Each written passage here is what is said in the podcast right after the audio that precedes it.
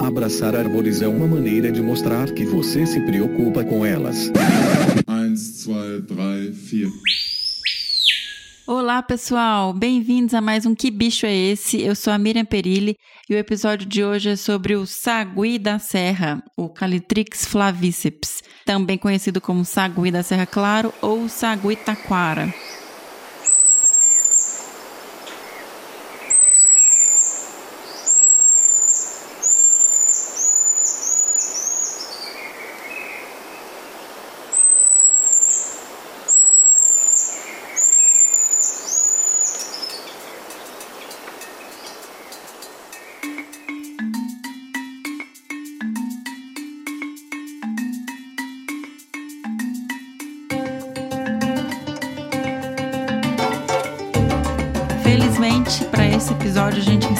Alguns e-mails que eu vou passar por eles agora. Ficamos muito felizes em receber e-mails, então sigam mandando e escrevendo pra gente, ok? Então vamos lá. Primeiro e-mail é da Michele Santos. Olá, desabraçadores. Para os amantes da primatologia, esse assovio é bem característico dos macacos do gênero Calitrix. Espero que realmente seja, pois o óbvio me deixa com dúvidas. Arrisca um epíteto penicilata, vulgo sagui do tufo preto. Trabalhei com essa espécie por mim citada por dois anos em Joinville, acompanhando seu comportamento, dieta, realizando análises de endoparasitas e malária, dentre outras pesquisas. Foi aí que me encantei com a primatologia e decidi que esse é o meu caminho. Espero ter acertado, caso contrário, cortarei meus pulsos. Brincadeira. Não, infelizmente você errou, Michelle. Não, acertou o gênero, né, gente? Tá, tá valendo. Só, só errou a espécie. Muito obrigada, Michelle, por ter escrito pra gente. O próximo e-mail é da Amanda Coimbra. Bom dia, galera do Desabraçando. Feliz da vida de estar aqui participando do Que Bicho é Esse? Especialmente por ser um bicho da minha ordem de maior interesse, que são os primatas. Ai, que legal. Obrigada, viu, Amanda?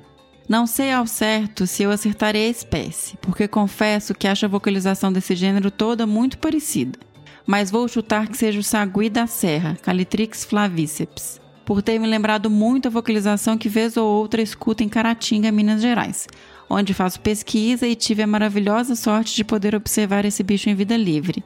Caso meu chute tenha sido na trave, risos, que é uma vocalização de algum sagui, gênero Calitrix, eu posso afirmar com certeza. Gente, parabéns, Amanda. Eu, eu não, não, não sabia que dava para identificar assim. E a gente vai até falar mais sobre isso um pouquinho durante a conversa que eu vou ter daqui a pouco com especialista, né? É, muito obrigada, Amanda, por ter escrito pra gente. Parabéns por ter acertado. O próximo e-mail é do Renan Lieto. Howdy! E aí, desabraçadores? Dessa vez deu para adivinhar. Com certeza um sagui. Acho que Calitrix penicillata, sagui de tufos pretos. Reconheci, pois tem um bando que passa pelo meu quintal todo dia. Já aproveito e deixo umas dúvidas aqui para o primatólogo Pio One. Essa espécie é restrita da Mata Atlântica de interior? Eu moro na Grande São Paulo, acho que soltaram por aqui. Se espécies do gênero Calitrix produzem híbridos férteis, será que não são uma mesma espécie com variações morfológicas? Um desabraço a todos vocês. Renan, espero que a gente consiga responder ah, para você durante o episódio. Obrigadão por ter escrito. É, não é o penicilata, mas é Calitrix. Na sequência, a gente teve e-mail do Matheus Santos. Olá, finalmente consegui participar do Que Bicho é Esse? Eu acho que deve ser um sagui, do gênero Calitrix. Se for para tentar ser exato na espécie, eu nem tentarei. No fundo da gravação tem um tucano de bico preto cantando, então creio que seja alguma mata litorânea ou de serra. Portanto, paro por aqui, porque tem algumas espécies de sagui são endêmicas de fragmentos da Mata Atlântica litorânea. Fora, claro, as espécies do cerrado e da caatinga, que estão cada vez mais expandindo muito sua distribuição, invadindo o território e competindo com as outras espécies mais sensíveis. Mas no fim, eu posso estar errado e não ser um sagui. Grande desabraço. Matheus, você tá certo. É um sagui. Parabéns. O próximo e-mail é da Priscila Sales Gomes. Bom dia, Miriam. Finalmente acho que identifiquei mais uma vocalização. Todas as últimas foram muito difíceis, mas estou sempre tentando achar algum vídeo no YouTube que me ajude, viu? Bom, o bicho do último episódio é um sagui. Eu imagino que seja um Calitrix penicillata, mas achei as vocalizações do gênero muito parecidas. Queria parabenizá-la pelo que bicho é esse. Confesso que são os meus episódios preferidos. que lindo! Obrigada, Priscila. Nossa, fico muito feliz que você esteja gostando assim. Amo, amo saber mais sobre a nossa fo... Amo, amo saber mais sobre a nossa fauna. Sorry, Fernanda. Gente, eu também amo. Confesso que eu amo gravar e eu me empolgo e eu perguntando de verdade, assim, porque eu também fico super curiosa e adoro participar e poder gravar. Feliz em poder participar mais uma vez, também quero sugerir mais um bicho. Tá bom? Não vou ler. Tananana. Um beijão, Priscila. Priscila, muito obrigada pelo carinho. Fico muito feliz que você goste bastante. Você acertou o gênero, que é o Calitrix. Só errou a espécie, mas também, né? Vamos combinar. É difícil, eu não acertaria também, não. Temos aqui um e-mail da Isabela Alves de Melo. Eba!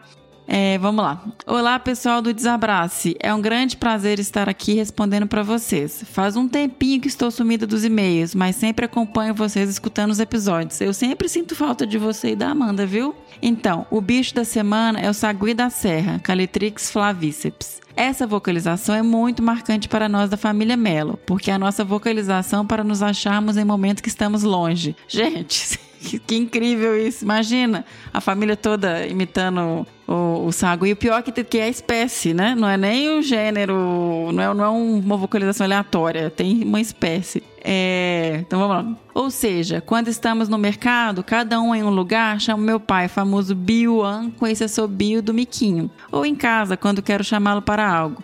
Faço isso bem mais eficiente que gritar pai. Ou em casa, quando quero chamá-lo para algo, faço isso. Bem mais eficiente que gritar pai. O alcance do assobio é maior e o ouvido mega treinado dele ajuda bastante. Lá em casa, a Mandinha ainda está na luta também para aprender, mas força aí, bochecha, você consegue. em breve seremos quatro miquinhos nos comunicando. É isso aí, galera. Um grande abraço para todos. Ô, gente, lindo, Isabela, que legal. Adorei saber disso. Parabéns. Lógico que você acertou, né? Não dava pra errar esse. E depois eu vou perguntar isso pro Biel na conversa, hein? Ah, a gente também teve e-mail agora da Amanda Mello.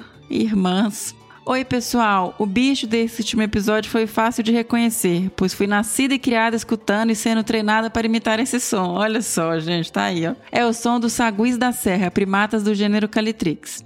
Os sons das espécies desse gênero são muito parecidos entre eles, mas esse do episódio eu acho que seja o Calitrix aurita, sagui da serra escura, ou Calitrix flavíceps, sagui da serra. Escutei a vocalização tocada no episódio e as vocalizações dessas duas espécies Escutei a vocalização tocada no episódio e as vocalizações dessas duas espécies e não consegui distinguir qual, pois elas são muito parecidas. Deixo então meu voto entre esses dois saguis da serra. São animais muito legais e interessantes. Tenho um apreço especial por eles, pois meu pai estuda eles há anos e nos ensinou desde pequena, eu e a Belinha, a imitar eles. Uma curiosidade sobre a nossa família de biólogos: quando estamos em locais públicos grandes, supermercados, lojas, etc., e nos separamos, nós imitamos os saguis para nos encontrarmos de novo. Vamos seguindo o som até encontrar um ao outro. Maneira simples e eficaz de localizar a família. Nossa, gente, aí eu vou fazer um negócio desse com o Fê também. Adorei. Muito legal ouvir esse bicho aqui e aguardando mais sobre o seu episódio para aprender mais sobre eles. Beijão, Amanda. Que legal, Amanda. E o episódio, gente, já já vou entregar, né? O episódio é com o pai delas. Grande Sir Biwan Kenobi vai ser o especialista que vai falar pra gente sobre os saguis. Então vamos lá, pessoal?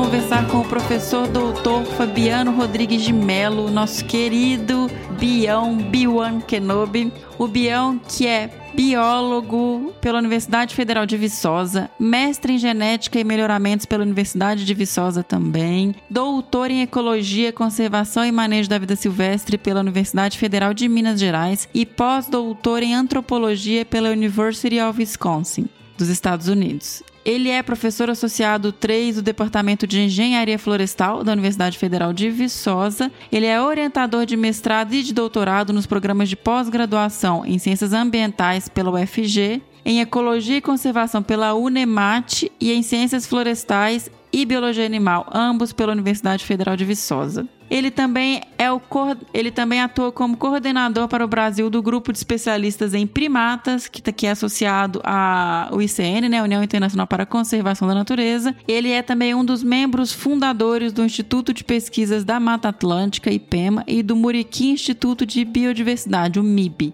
Ele atua como conselheiro do MIB e ele é diretor de políticas públicas do Instituto Onça Pintada, o IOP. O Bião ele tem ampla experiência em ecologia e zoologia, com ênfase em conservação das espécies animais e ecologia aplicada, atuando principalmente nos temas de biodiversidade, primatas, ecologia de paisagem, conservação, mastofauna e fauna ameaçada de extinção. Gente, e também, né, quem quiser saber mais sobre Bião e a história fantástica dele, vai lá, é o primeiro episódio do Desabraçando Árvores, episódio 1, cada macaco no seu galho, e aí vocês vão poder saber muito mais coisa sobre essa pessoa incrível que a gente ama demais e um dos nossos hosts aqui principais do Desabraçando Árvores. Bora lá então.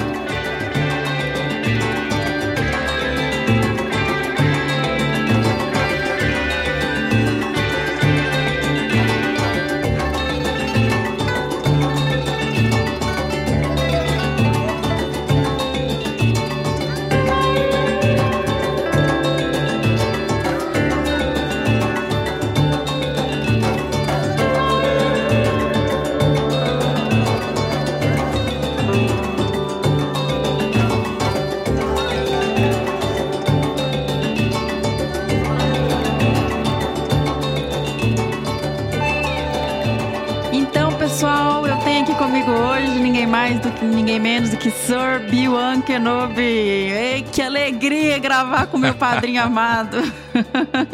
oh, meu Deus, a honra é toda ah, minha. Ah, bom demais. Muito bom, Mirinha. Obrigado pelo convite. Fiquei muito feliz, muito honrado. Né? Agora que o Desabraçando tem esses episódios temáticos com o que bicho é esse, a gente está muito contente, muito feliz com o resultado.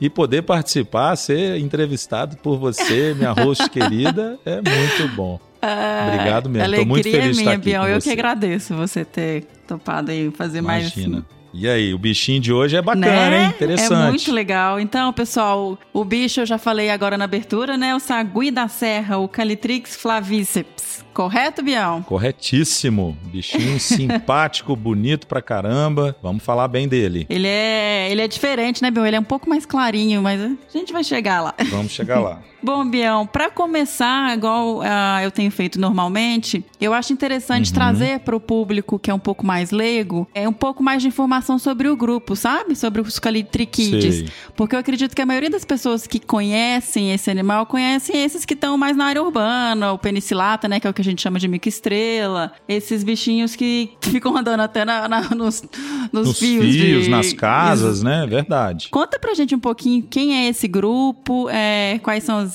as espécies. Claro, não, maravilha. É, é, um grupo, inclusive, que eu tenho trabalhado com ele já desde a minha graduação, né? Então tem muito né, conhecimento, apego e interesse pela, pelo grupo, né? E particularmente ah, pelas, pela espécie, né? Que é o saguitaquara, nós vamos falar mais dela. Mas essa uhum. família, né, de saguis ou de micos, é a Calitrichidae, né, tá dentro da ordem Primates, né, que são uhum. mamíferos. Ela é uma família bem interessante, Mirinha, e para os nossos ouvintes, que eu acho que a grande maioria que não é da área não sabia, né, não sabe dessa informação, que são bichos que produzem gêmeos naturalmente, ou seja, quando a fêmea a, acasala e ela tá grávida, ela vai sempre gestacionar dois uh, filhotes né, gêmeos. Então isso é uma Ai, característica bonitinho. natural dessa, dessa família. E ela é a única família uhum. no mundo que tem essa característica biológica. Todas as outras famílias, né, de primatas do mundo inteiro, inclusive nós humanos, né, produzimos uhum. filhotes únicos. Gêmeos, para nós, são raridades, né? Uhum. Para os miquinhos, não. Para os miquinhos, é natural que sejam gêmeos. Toda vez que a fêmea é engravida, ela vai reproduzir e vai ter filhotes gêmeos. Então, isso é muito legal. É uma característica particular da família. Ela tem uma distribuição ampla, né, na, na América do Sul. E aqui, na, dos bichos conhecidos, além dos nossos saguizinhos aqui do leste do Brasil, os micos-leões também são dessa família. Então, é legal para o público já de cara reconhecer, né? Então, quem, quem não conhece Sim. os miquinhos, já sabe que os micos-leões,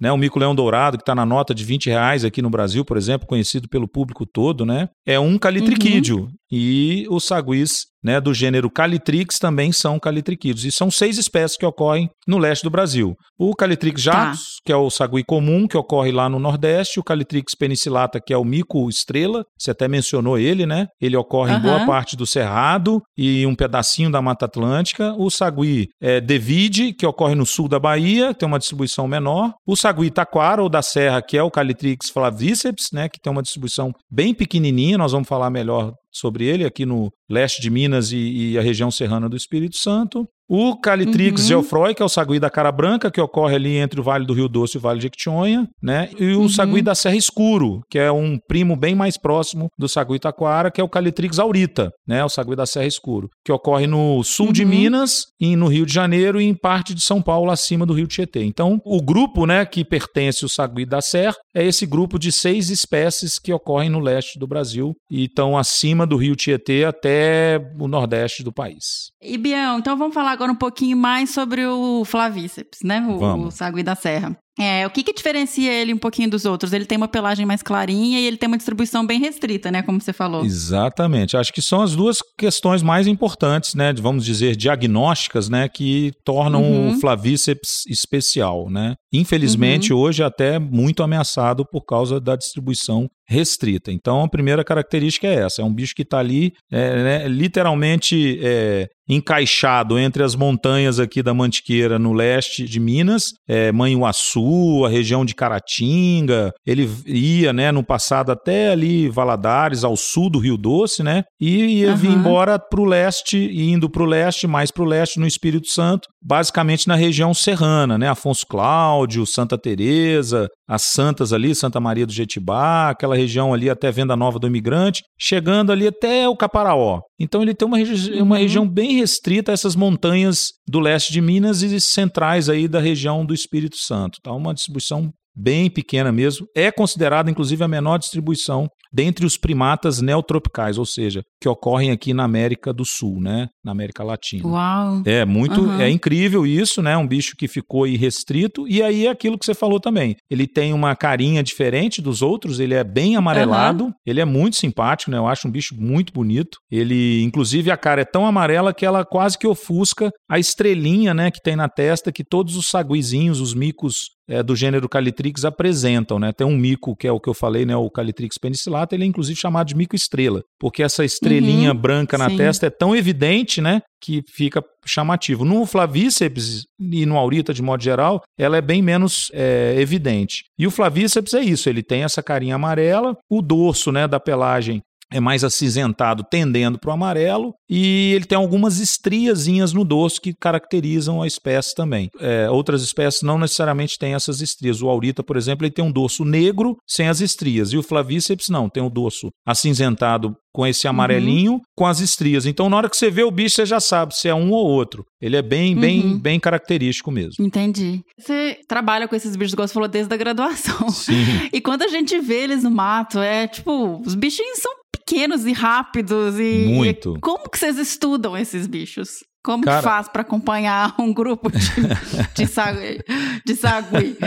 Putz, você, você, realmente você tocou num tendão de Aquiles, né? Os bichos são pequenos, muito espertos, uhum. né? Normalmente são bichos ariscos, né? Que a gente fala, eles andam muito rápido no, nas florestas, né? Na, na, floresta, entre os galhos, entre os cipós. Normalmente eles são encontrados em densidades, né? Que a gente fala, ou, ou seja, em abundância até maior em florestas secundárias, né? Eles se dão bem nessas áreas que já foram modificadas, ou seja, são uhum. matas mais complexas ainda para a gente ver os bichos, né? Porque são matas com muito mais arbusto, mais vegetação. E é o que você falou, bicho pequeno demais. Esses bichos pesam em média 350 gramas, ô Miriam. É um bicho é, muito pequenininho, né, cara? é muito pequenininho. É um ratinho arborícola, né? Vamos dizer assim. Uhum. Mas eles têm algumas coisas legais que facilitam a gente encontrá-los, né? A primeira delas é a vocalização, bem característica. Eles uhum. fazem um assovio fino, né? Bem alto. Sim. E aí você fala, pô, isso é um mico.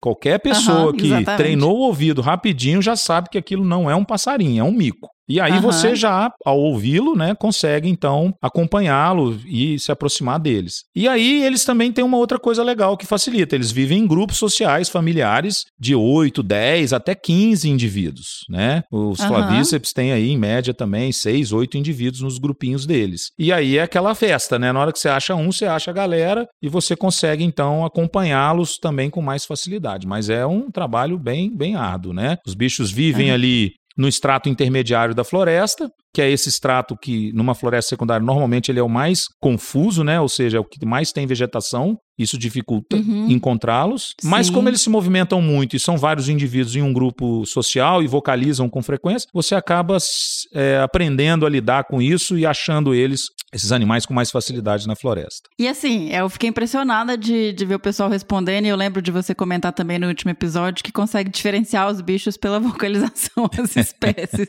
Há um treino em cima disso, né? é, é impressionante. Mas com certeza, dá pra gente. Isso é legal, né? Pontuar isso pro pessoal, porque a Ah. gente é, que trabalha com um grupo, a gente ouve os animais normalmente primeiro na floresta, antes de vê-los. E o Uhum, aurita e o isso. flavíceps têm uma vocalização bem parecida entre eles, mas que é bastante diferente dos outros quatro. Então é muito legal, porque você chega numa mata, e hoje isso é importante, né, Mirinha? A gente vai contar um pouquinho, né? A gente já estava falando sobre isso, mas Sim. nós vamos comentar mais sobre essa questão da hibridação. Mas você chega numa mata, você fala assim: ah, não, aqui é a aurita que tem aqui, não, aqui é a flavíceps que tem aqui. Mas se você. E aí, com essa questão dos invasores, né? Você não pode Uhum. afirmar isso mais. Mas uma das Sim. coisas que você pode fazer é treinar o ouvido e, ao entrar na, na mata e ouvir o bicho cantando, você vai falar: opa, isso aqui ou é um aurito ou é um flavíceps. Mas Uhum, não vai entendi. ser um, um, um, um, exótico invasor. Pelo menos isso você descarta. Tá, dá pra fazer isso Dá então. pra fazer isso. Agora, é claro, você tá, Uhum. sei lá, na região do Cerrado ou numa outra região do Brasil que tem uma ocorrência, pode ser ocorrência de um Calitrix jacus ou um Calitrix penicillata, né, que são os, os primos mais distantes do flavíceps. Você pode Uhum. ter mais dificuldade de identificar pela voz, mas também dá. Treinar o ouvido, você consegue identificar cada espéciezinha aí, é bem legal. Tá, então vamos até aproveitar que você comentou essa questão da hibridização, porque a Aham. gente vê que eles ocorrem em manchas ah, próximas, assim, na Mata Atlântica, na distribuição. Sim. E eles têm esse problema de, na verdade, até quando mais quando é invasor, né? De Sim. hibridização entre espécies, que é uma grande ameaça, né, para a conservação desses bichos. Sem Fala um dúvida. pouquinho pra gente sobre isso, Bião. Claro, não, então, isso tem tirado o sono da gente, Mirinha. É, porque... imagino. O que, que aconteceu, né? A partir da década de 60, 70, com, a, né, com um monte de estrada que foi surgindo no país, e não tinha uma legislação muito específica sobre isso, as pessoas iam comprando esses animais em feiras livres, na beira de estrada, e iam trazendo para suas casas aqui no sudeste do Brasil, principalmente nos grandes centros, BH, Rio, São Paulo. E ah, o Aham. bicho cresce, às vezes pegava o bicho, né? Tinha vários relatos de que os bichos eram é, entorpecidos, ficavam entorpecidos para não ficar bravo, agressivos, ou eram jovens demais e eram mansinhos, né? Todo mundo adorava, achava aquilo ótimo. E trazia para casa, o bicho crescia, virava um furdunço, né, um- dentro de casa e começava a morder e tal, e aí as pessoas passavam a soltar. E aí quando a Uhum. legislação endureceu, a partir de um certo momento, o próprio é, policiamento ambiental dos, dos estados passou a coletar esses bichos das casas e a, reintro- a introduzir na natureza, né? Por quê? Porque eram bichos que não eram daquela região, mas eles soltavam nas matas porque era recomendado, né? Ah, não, esse bicho é de Tá. vida livre, nós temos que soltá-lo na, na mata, não importa de onde ele veio. Tipo, trouxe da Bahia, mas vou soltar aqui em Minas Exatamente. mesmo, porque tá do Per- lado e tal. Perfeito. Isso aconteceu muito aqui, por exemplo, na região de Viçosa. Na década de 70, Uhum. 80, a Polícia Ambiental e, né, e outras pessoas soltavam os bichos aqui. Hoje, você tem um mundo, emaranhado de espécies, são três espécies pelo menos, que se hibridaram entre si, que é Calitrix, Uhum. geoffroy, penicillata e jacos. Os bichos dominaram os ambientes florestais e a cidade de Viçosa. Então você vê esses bichos espalhados pelos fios, igual você comentou, passando pela rodoviária, na praça pública da Sim. cidade, as pessoas olham aquilo e acham normal. Mas não é a Uhum. espécie que ocorre em Viçosa, que é o Calitrix aurita. E Entendi. aí, eles, o que, que eles fizeram? Eles ocuparam os espaços das espécies nativas. E para piorar, Uhum. onde tem espécie nativa como o Flavíceps, eles vão lá e cruzam e reproduzem. E o que que acontece? A genética da espécie parental nativa, né, que no caso é o Flavíceps, ela se literalmente dilui nesses cruzamentos entre espécies diferentes. Então isso está causando. Os descendentes são férteis, né? São férteis. E para piorar, né, eles são férteis. Que loucura. Vão reproduzindo entre si, aí aquele grupinho que era Flavíceps vira um grupo Zé Ninguém, sem identificação taxonômica, porque ele fica totalmente híbrido. Ou seja, você perde aquela genética, né, aquele conjunto gênico que é específico da espécie Flavíceps na hora que você introduz um, um bicho híbrido. E eles, como reproduzem filhotes, né, gêmeos, a cada gestação, e são até duas gestações por ano, uma fêmea dominante pode produzir filhotes. Ou seja, a cada ano, cada fêmea de um grupo, né, cada fêmea dominante, às vezes podem ser até duas fêmeas dominantes, produzem quatro filhotes. Cada fêmea produz quatro filhotes. Se são duas, são oito filhotes por ano. Então você tem uma replicação, Nossa, né, uma, é uma progressão rápida e aí você acaba detonando né, o genótipo daquela espécie parental. O genótipo, galera, é o conjunto gênico né, que é característico, diagnóstico, né, que a gente fala daquela espécie. É o que faz dela aquela espécie. E isso está acontecendo com Flavíceps, Bião, porque uma população com uma distribuição restrita, se isso acontece, ela está lascada. Nossa, está acontecendo, Mirinha. Isso está tirando, está deixando a gente em pânico, né? Porque para o Aurita isso já é bem caracterizado, já bem conhecido. Você vai lá no Rio de Janeiro, né? Na região serrana do Rio era para ter Aurita. Hoje uhum. tem um monte de populações híbridas, inclusive com Aurita, ou seja, está detonando a distribuição geográfica da espécie. No Flavíceps, você, aliás, para o Aurita, Flavíceps, para os outros calitriquídeos, existiam, né? Até pouco tempo atrás, quando a Mata Atlântica era mais contínua, existiam zonas de hibridação. O que, que são isso? São áreas entre as duas distribuições das espécies em que os bichos se encontravam naturalmente e se hibridavam. Beleza, era uma zona, era uma faixa. Né? A região de Carangola, de onde o Fefo, querido host nosso, veio, é uma região natural de hibridação. Lá eu trabalhei no meu mestrado com híbridos naturais de aurita com flavíceps. Mas era uma faixa, Sim. ok? Entendi. Então essas faixas... É por isso que eu pensei nas faixas, é. Isso, elas eram naturalmente restritas. Com essa bagunça que o ser humano fez, trazendo os bichos de tudo que é lugar, acabou com essa faixa. Assim, hoje é quase que toda uma zona de hibridação no sudeste do Brasil. E aí o que você, exatamente o que você falou. Flavíceps tem uma área pequena e ele está sendo pressionado pela entrada dos híbridos. E a gente já está vendo o híbrido de Flavíceps na região serrana do Espírito Santo, no Caparaó, aqui na região né, leste de Minas, Caratinga, Manhuaçu, e, eu,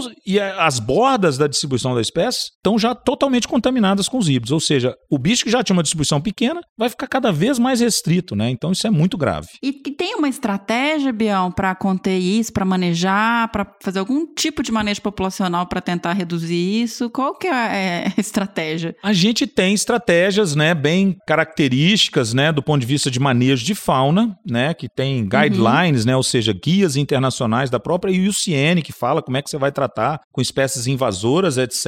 Né? Mas você também uhum. tem, é, no âmbito do Brasil, você tem é, planejamentos estratégicos específicos, né? como tá. é, os planos de ação nacional. A gente já falou sobre uhum. isso em vários é, episódios. Episódio. Fernanda Abra tem chamado a atenção disso, né? Também, ela, no último a gente comentou aí sobre os pans né, ungulados e etc. A gente tem para os primatas, e aqui especificamente para o Flavíceps e para o Aurita um plano de ação nacional para a conservação dos primatas ameaçados de extinção da Mata Atlântica e que inclui também uma uhum. espécie de preguiça, né? Que também foi objeto do episódio Que Bicho é Esse 36, né? Que é a preguiça de coleira. Sim. Então, esses planos de ação colocam lá objetivos específicos, Miriam, para combater esse processo de hibridação que está ocorrendo artificial. Então, tem lá todo um planejamento tá. e uma das coisas que a gente, obviamente, galera, vai ter que fazer é controlar essa população de exóticos invasores. Na verdade, a gente chama de alóctones, né? Invasores. O que, que significa isso?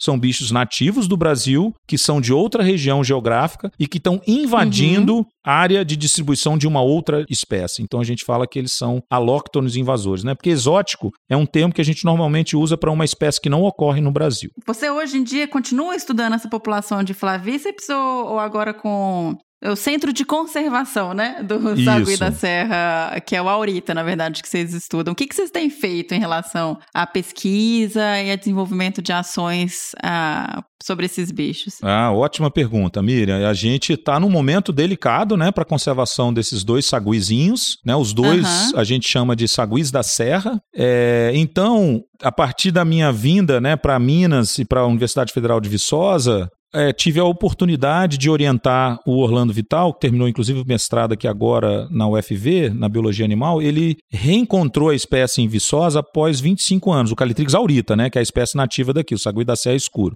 E aí, Tá. essa oportunidade de pesquisa gerou uma expectativa que foi abraçada pelo Programa Nacional de Conservação dos Saguis da Serra. Na verdade, é um programa internacional, liderado pela Olha ONG. só. Exatamente, liderado pela ONG PREA, do nosso amigo Dr. Rodrigo Carvalho, de Juiz de Fora, e por várias Uhum. instituições internacionais. E, obviamente, o ICMBio, né, através do CPB, né, que é o Centro de Pesquisa e Conservação dos Primatas Brasileiros, do ICMBio. Né? Então, essas instituições já estavam fazendo um programa nacional apoiado por instituições internacionais como a Durrell, né, o Wildlife Conservation Trust, a Penhel Zoo da Holanda, agora tem o zoológico, né, o Zooparque de Beauvau na França, que tem apoiado também, enfim, tem uma galera bem Ah, que legal, legal. que já estava É movimentando então. uma rede internacional que já estava movimentando a proteção dos dois saguis.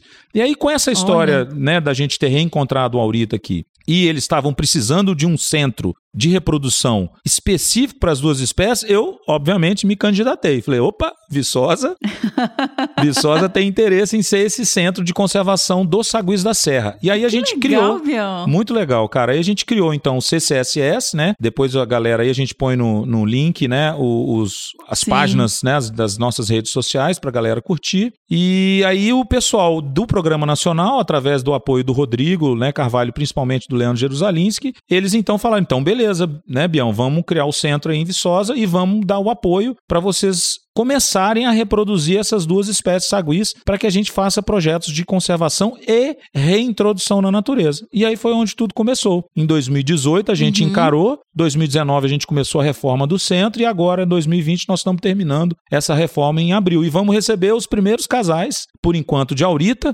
porque não existe, Aham. Mirinha, isso é fundamental dizer, galera. Não existe nenhum Calitrix flavíceps, ou seja, nenhum sagui da serra em cativeiro no mundo. Nós não temos Sério? nenhum. Sério? Não tem ninguém no Brasil e nem em lugar nenhum do planeta que tem esse bicho em cativeiro. Olha a importância desse nosso centro. Ele Sim, vai. Então vocês nem sabem se vai reproduzir em cativeiro, como que vai ser nada. não já aconteceu, informação. já tiveram outros grupinhos de flavíceps em cativeiro, principalmente no Centro de Primatologia do Rio de Janeiro, né, que fica em Sim, Guapimirim, tá. no Rio, mas foram Uhum. poucos indivíduos, reproduziram, até se deram bem, mas daí morreram, aconteceu qualquer coisa, ninguém mais teve bicho em cativeiro. Ou Uhum. Não seja, tem. nós vamos ter Entendi. nós vamos ter que começar do zero uma colônia cativa para garantir né, a, a proteção, conservação desse patrimônio genético para que a gente não Uhum. deixe a ameaça, principalmente dos híbridos, né, é, avançarem sobre a espécie. Então nós estamos muito animados, muito felizes, porque nós vamos ser, teoricamente, o único centro de reprodução no mundo que vai ter essa espécie de sagui da serra. Né? Isso é muito Nossa, que importante, que bonito. muito, não, muito desafiador, para ser bem sincero. Mas nós Sim, estamos com uma equipe muito legal, né? Tem dois departamentos pa- basicamente envolvidos, o meu, da engenharia florestal, da, da veterinária, né? De dois centros, né? De ciências agrárias e biológicas. Tem o professor Tarcísio de Paula,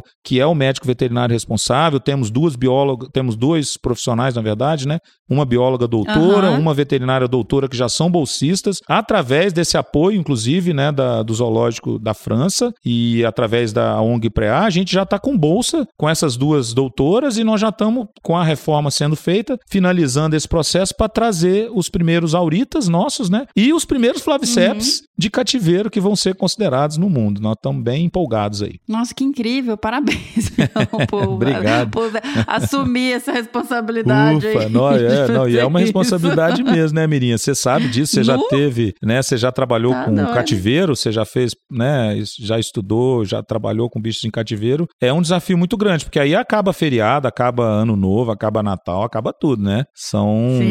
São filhotes, né? São literalmente seus filhotes que vocês têm que cuidar. Mas é o que eu estava falando, a gente Exatamente. está com uma equipe muito legal de estudantes de graduação, de pós-graduação, né? A gente montou esse time aqui, tem vários hoje, vários projetos de mestrado, inclusive, de doutorado começando para estudar esses bichos, tanto na natureza quanto em cativeiro, né? E os flavíceps, né, são bichos assim prioritários para que a gente comece não só essa colônia aqui, mas particularmente estudos na natureza. E então, Bill, agora curiosidade. Como é que funciona um centro de reprodução? Vocês têm áreas de igual um zoológico para criar os bichos e aí você coloca eles juntos, vocês acompanham a genética disso e depois de onde vêm esses bichos? São os bichos que são tirados da natureza ou eles são, é, por exemplo, bicho de que alguém pegou o filhote não sabe para onde levar? Assim, como que funciona esse esse centro de, de reprodução? Ótima pergunta, assim, eu acho que a primeira coisa é deixar claro, né, para os nossos ouvintes que se trata de um criadouro científico para fins de pesquisa. Sim.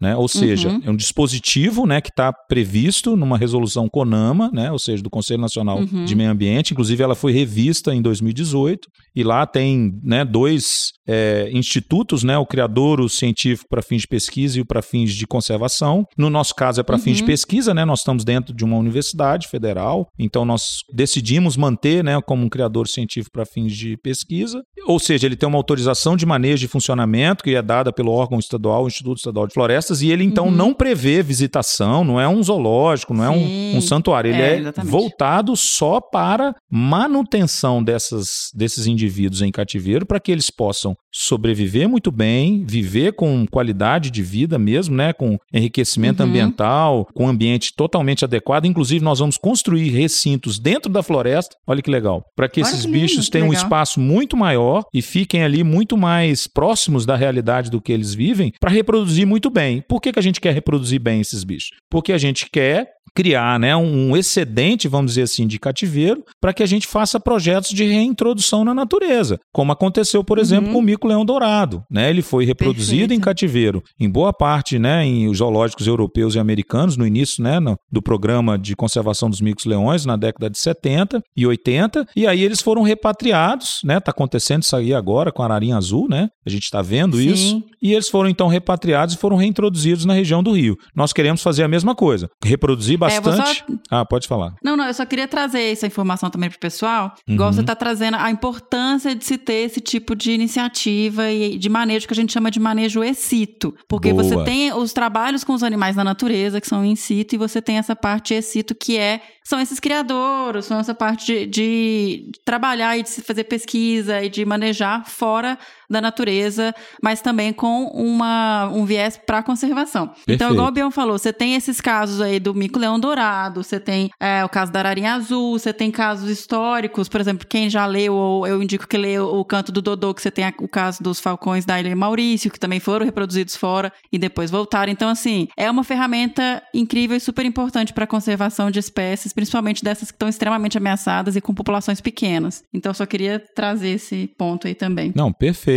E acho que as- né, a turma tem que, é, né, quem nos ouve, particularmente a sociedade de modo geral, tem que se apoderar dessa informação, porque ela demonstra a importância do manejo excito, né, que você colocou Uhum. muito bem, que é esse que depende sim de cativeiro, que depende de recintos, que depende desse controle para a gente conseguir salvar a espécie de uma extinção, né? Se as ararinhas azuis não tivessem sido mantidas em cativeiro, a gente não teria mais nenhum indivíduo, nem sequer para tentar uma reintrodução como está sendo feita. Então é fundamental mesmo ter esse tipo de planejamento que envolve, né, o excito, que é esse de cativeiro, Uhum. e o in situ, que a gente fala, né, na linguagem conservacionista, que é o estudo, a pesquisa na natureza com os bichos que ainda existem de vida livre.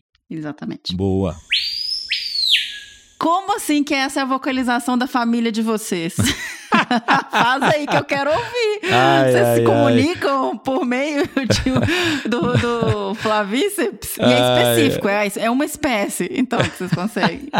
É, a gente tenta imitar os bichos, né? Porque não é tão fácil fazer com. É, a gente faz um assovio invertido, né? Ao invés da gente assoprar, né, para fazer o assovio normal que a gente faz com a boca, a gente inspira o ar e com os, com os Hum. próprios lábios a gente afunila esse ar, né, que que entra na boca, e aí a gente gera o assoviozinho invertido, né? Que é muito parecido com, os, com a vocalização dos saguis. É claro que a gente tenta Uhum. fazer é, um, um assovio normal, como se fosse um mico estrela, porque ninguém faz Uhum. isso num, num shopping, num supermercado. Né?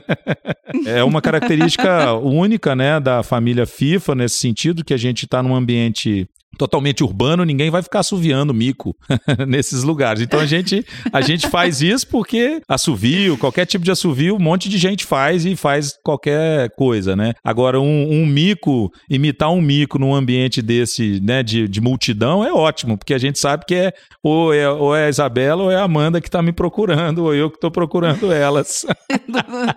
Não tem dúvida, né? Não tem dúvida. A gente faz, né? O, o, o- o- vou tentar imitar aqui pra galera né, ficar sabendo, mas é tipo assim, ó. Não, então a gente faz isso, faz alto, e aí a moçada, né, quem tá lá, não entende nada, né? Fica olhando pra gente, pô, mas o que, que esse cara tá. O que, que esse cara tá fazendo? Mas na mesma hora a Isabela já me ouve e já sabe que já sabe me localizar. Ô, Amanda, é muito legal. A gente se acha É. rapidinho no meio de multidões. Ou se tiver um biólogo, vai achar que tem um mico Opa, dentro do supermercado. Vai, Vai, vai falar, uai. é, exatamente. Será que tem bicho bicho. preso aqui? Tem bicho em gaiola? Ai, gente, desculpa fazer essa pausa no Muito meio da legal. entrevista, mas eu queria perguntar isso. E, mas voltando. Imagina, sensacional. Bom, e o que, quais são os próximos passos assim para pesquisa em in situ, já que a gente já explicou para as pessoas o que, que significa. Uhum. esses termos? Boa. O que, que vocês têm feito também in verdade. situ? Quais são ah, os buracos de, de pesquisa? Quais são os próximos passos agora na ciência Uhum. sobre os Sobre os saguis da serra, né? flavíceps? É. É. Olha, Miriam, a gente tem o desafio da hibridação, que vai continuar nos Aham. atormentando aí por muito tempo, né? Apesar da gente né, ter, já ter falado que a gente tem né, os, os pré-requisitos né, para fazer o manejo, a gente já tem é, quais são os nossos objetivos para atingir né, e minimizar o impacto da hibridação, a gente tem um grande problema para espécies né, da Mata Atlântica, que é a fragmentação, né? Como é que os bichos Uhum. vivem nesses ambientes retalhados que são os fragmentos florestais? E aí, com as mudanças climáticas, Mirim, a gente tem tentado também focar na questão do fogo, né? Dos incêndios Sim. florestais, porque eles estão detonando bichos, né? Assim, estão detonando território de bichos, né? Que já são pequenos. E para piorar, né, Sim. Mirinha? Como se não bastasse, né? Não, como se nada que pudesse piorar não piorasse. A febre amarela, né, cara? Chegou rasgando com os flavíceps, sabe? Ah, meu Deus, eles também são vulneráveis para febre É. Amarela? E a gente viu que eles Meu são Deus. bastante vulneráveis. A doutora Carla de Borba Possamay, né, bióloga do MIB, né, do Muriqui Instituto de Biodiversidade, pesquisadora associada ao projeto Muriqui de Caratinga, da doutora Karen Stryer, fez um trabalho bem detalhado, eu colaborei com o trabalho dela, na região de Caratinga, em particular na RPPN Feliciano Miguel Abdala, onde ocorrem né, os muriquis. Ela está terminando os dados, né, as análises de dados, mas foi uma diminuição dramática da população de flavíceps lá, sabe? E o, Nossa. e o professor Sérgio Lucena Mendes, que trabalha né, na UFES, hoje ele é o diretor do Instituto Nacional de, da Mata Atlântica, na região do Espírito Santo. Ele mora em Santa Teresa, trabalha lá no IMA, né? O IMA hoje está localizado em Santa Teresa. Ele também viu, Uhum. assim, em 2016, 17, quando foi aquele auge da febre amarela, ele contabilizou muitos indivíduos de flavíceps também mortos pela doença, sabe? Então a febre amarela deu uma baixa, assim, né? Deu uma. permitiu uma grande baixa no número de indivíduos na natureza. Existe uma estimativa do número, Bião, de indivíduos? Eu não tenho uma estimativa, não, sabe? Mas eu acho que a gente está falando Tá. aí em torno de 3 a 5 mil indivíduos em toda a região de distribuição geográfica.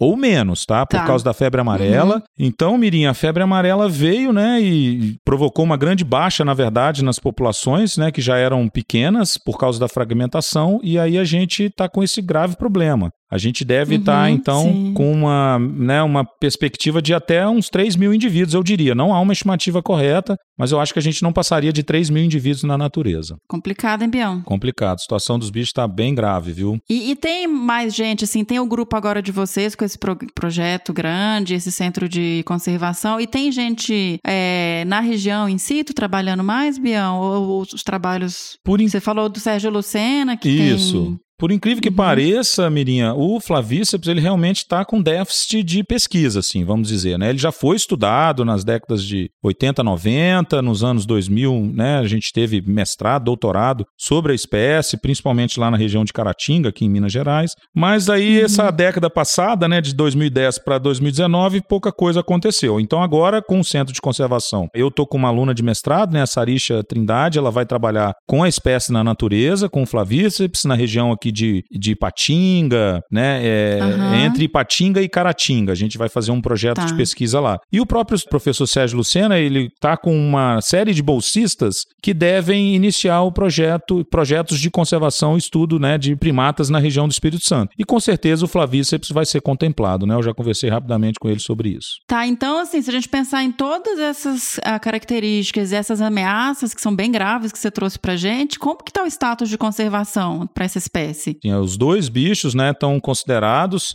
como ameaçados de extinção, né? Na verdade, o, no, no âmbito do Brasil, a gente tem os dois calitrix, né, o aurita e o flavíceps como em perigo de extinção. Só que Aham. aí o que, que aconteceu? Como essa avaliação nacional foi feita em 2014 e esse surto de febre amarela, todos esses estudos com, Hum. com a questão de hibridação foram depois, na IUCN, né, a gente eh, mantém os bichos nessa categoria, mas o grupo de especialistas de primatas, que é da IUCN também, eh, reuniu em 2018 e considerou as duas espécies de sagui, né, os dois saguis da serra, como Sim. através do próprio Aurita, na verdade, ele colocou uma espécie, o sagui da serra escuro, mas o sagui da serra escuro representa o sagui da serra, né, o Calitrix flavíceps, como uma das 25 espécies de primatas mais ameaçadas do planeta. Então a gente está diante de um cenário assim crítico mesmo, né, para esses dois Sim. saguizinhos da serra, né? E o Flavíceps, ele tem esse cenário ainda pior, mais grave por conta da distribuição geográfica muito restrita. Então nós estamos aí empenhados, né, em buscar alternativa, apoio, não só aqui no Brasil, mas principalmente lá fora, para a gente fazer todos esses projetos de conservação saírem do papel e salvar o saguizinho da serra, né, do processo de extinção que ele está vivendo. Aí, ó, gente, isso daí é um chamado, viu, pessoal? Vamos correr atrás É isso aí. esses bichos. E aprove- aproveitar, assim, já que tá na lista, tá numa situação tão crítica, é correr atrás de recursos que prevenhem atender a esses animais É isso aí. Vamos. em grau maior de ameaça, né? Perfeito. Bom, Pião, eu espero de verdade que esse cenário aí comece a melhorar para essas espécies, porque é igual você falou, no- da Mata Atlântica, além de perda de hábitat, a gente está com todas essas outras ah, Ameaças, questões né? para É. ameaças para lidar. Mas eu queria te agradecer imensamente por ter trazido tanta informação Ah. é, pra gente. Opa, eu que agradeço, fico muito feliz, honrado, né? Quero mais que esse, né? é, é, não só os episódios do Que Bicho é Esse, que são muito legais, a galera curte muito, ele atinge um público muito diversificado, né? Que a gente só cresça mesmo, que você tá fazendo um trabalho belíssimo e a gente só tem a agradecer. E em breve vamos ter outros episódios, né, Bião? Juntos. Sensacional, tô felizão aí, só aguardando a oportunidade. Ah, maravilha, Bião.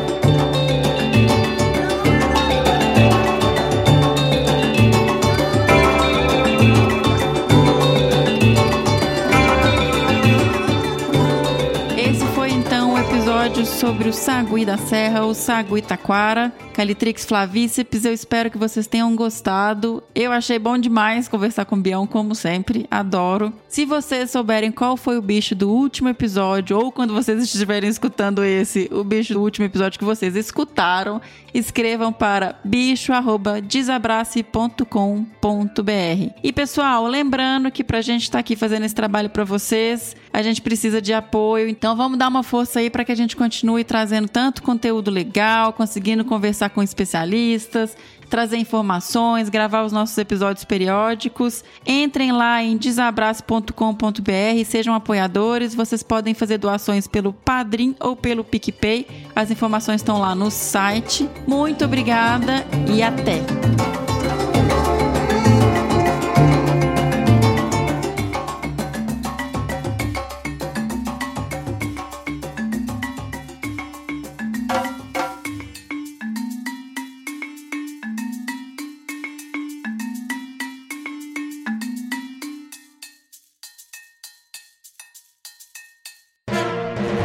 Mais um produto com a edição do Senhor A.